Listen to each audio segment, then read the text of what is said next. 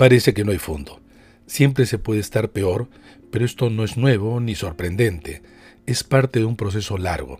La política como el espacio de poder ha perdido entre nosotros su naturaleza constructiva, su capacidad de articular confrontación y acuerdo, esa predisposición por el bien común, para convertirse únicamente en la pugna intestina por alcanzar instituciones del Estado y sus recursos.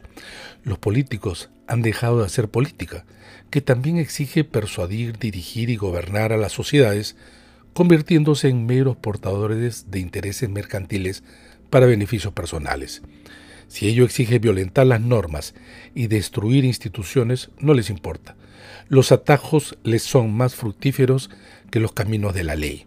Es que para pensar el presente y el futuro de sociedades complejas se requiere conocerlas, tener ideas y proponer soluciones, caminos y proyectos. Las ideas exigen formación, sin formación no solo escolarizada es imposible tener una mirada crítica de las cosas. Sin ella, solo, queda la repetición, la copia que lleva a la banalización y el facilismo tan esparcido por estos tiempos y lugares.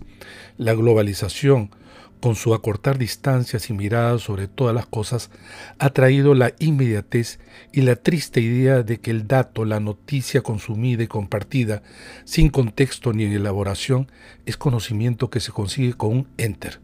El culto a la mediocridad en nombre de la democracia o el pueblo, según convenga, no tiene color político, sino que cruza el arco ideológico una izquierda consumida por su desorientación, incapaz no sólo de renovarse, sino de imaginar algo posible más allá de recetas de manual, quiere flamear la bandera de la lucha contra la injusticia, mirando de costado allí donde esto no existe, en Cuba, Nicaragua Venezuela, esa santísima trinidad del continente con el que la izquierda peruana se solidariza, se inclina y se mancha.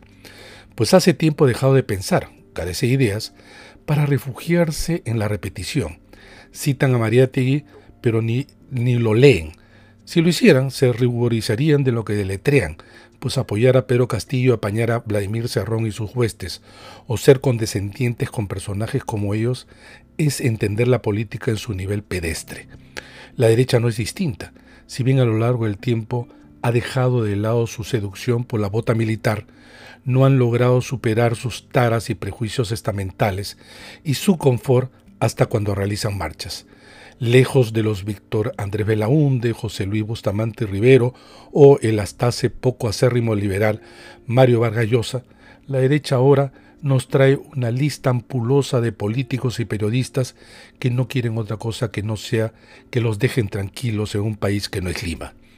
Su radicalización es tan pronunciada como su discurso con el tono de la Guerra Fría, para aplaudir como si fueran líderes ejemplares a Trump, Bolsonaro o al electo alcalde metropolitano.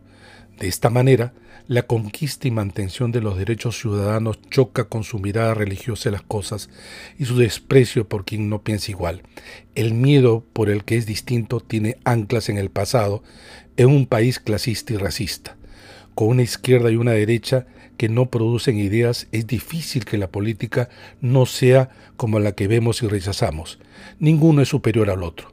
Si los ciudadanos deben involucrarse más en los asuntos públicos, los políticos deben hacer política de ideas. Si no, nos resignaremos a ver a un presidente y un Congreso reproduciéndose tanto como su mediocridad.